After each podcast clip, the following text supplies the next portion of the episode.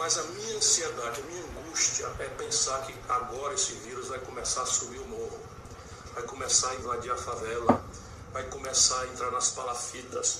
E eu queria abraçar, abraçar esse povo todo, porque a gente pede para isolar, pede para isolar, e eu sei que tem seis, sete pessoas dormindo no mesmo cômodo, pessoas que vivem na rua, pessoas que vivem de vender bala na rua e que nem sequer entraram no cadastro para serem atendidas, elas vão ter. Meu coração está com vocês.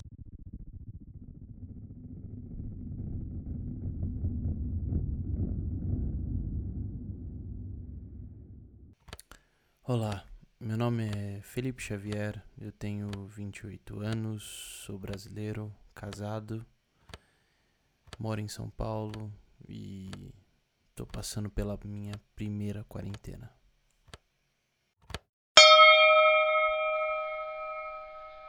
Acho que levar a vida a sério é mais ou menos isso.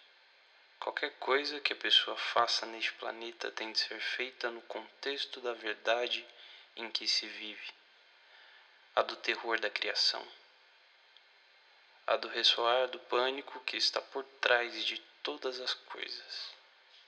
Caso contrário, é fingimento. Ernest Becker, do livro The Daniel of Death.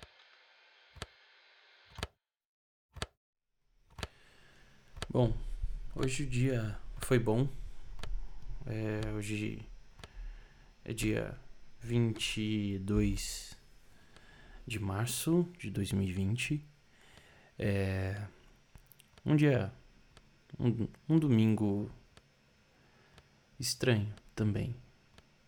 Porque normalmente aos domingos eu levanto com a minha esposa, a gente se arruma e, como família, nós vamos para a igreja. Eu sou cristão e não, eu não sou cristão do Bolsonaro.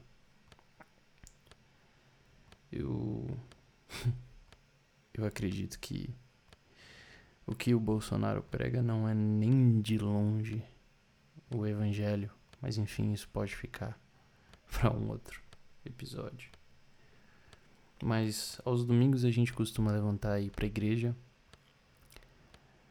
na igreja é o lugar em que eu e minha esposa servimos, oramos,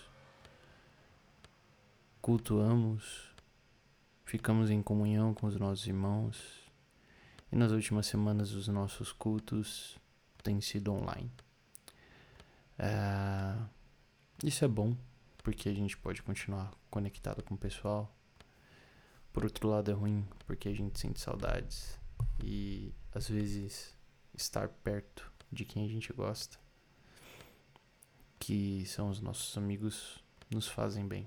Mas ok, a gente vai ter que saber lidar com isso porque a gente não sabe até quando vai essa quarentena, né? A proposta é de 14 dias e de fato a gente espera que em 14 dias as coisas estejam melhores, mas a gente não sabe até quando, né? Cada hora no noticiário sai uma informação. Sai a informação dizendo que o pico vai ser até junho. E julho a coisa, a curva vai começar a achatar. E agosto e setembro deve começar a melhorar. é, o ano acabou. A gente entrou achando que 2020 ia ser um ano melhor, né? a gente ficava fazendo aquela piada de que janeiro ia ser. Tava sendo um mês eterno. Até vi um meme hoje que dizia assim: ah, agora eu já sei porque janeiro não queria acabar. Era basicamente porque só ia ficar muito pior depois. Mas é engraçado que esse isolamento leva a gente a refletir sobre tantas coisas eu confesso que uma das coisas que mais tem chamado a minha atenção, a minha mente, assim, para refletir, para pensar e tal, é a questão dos das comunidades aqui de São Paulo. Eu não sei se você que está me ouvindo é de São Paulo ou não, mas você, se você der um Google aí, você vai entender que São Paulo tem algum, alguns dos complexos das, das favelas mais mais mais mais complexas assim do mundo, complexa no sentido de tamanho, complexa no sentido de violência, no sentido de questão sanitária, de tráfico. E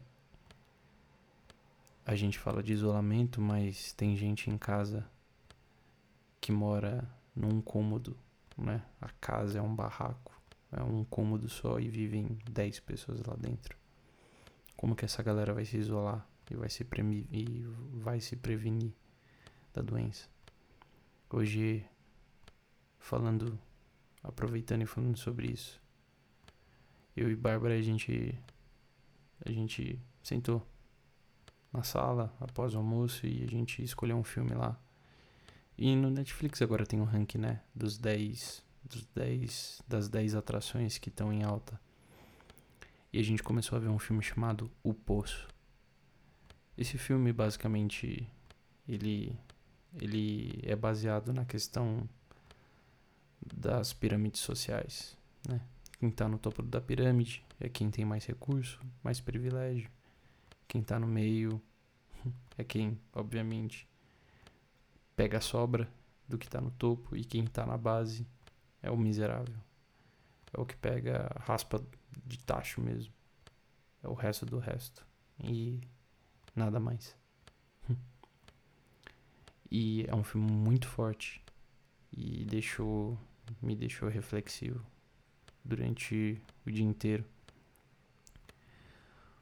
Porque esse momento é um momento de pensar mais sobre isso. A gente vive muito no nosso mundinho. A gente é muito egoísta. Eu confesso que na parte da manhã, parte da tarde, eu tava um pouco ansioso. Ver esse filme não me deixou mais ansioso, mas me deixou mais temeroso. Temeroso porque muito, muito provavelmente eu vou sobreviver a isso. Mas tem gente que vai morrer. E vai morrer porque não tem opção. Não tem opção de isolamento, de saúde. Nunca teve. O Brasil sempre cagoiando pro ensino, pras favelas, pras comunidades, porque acham que todo mundo que mora na favela é bandido. Hum. Enfim. Acho que a gente tem uma longa jornada. Uma longa jornada ainda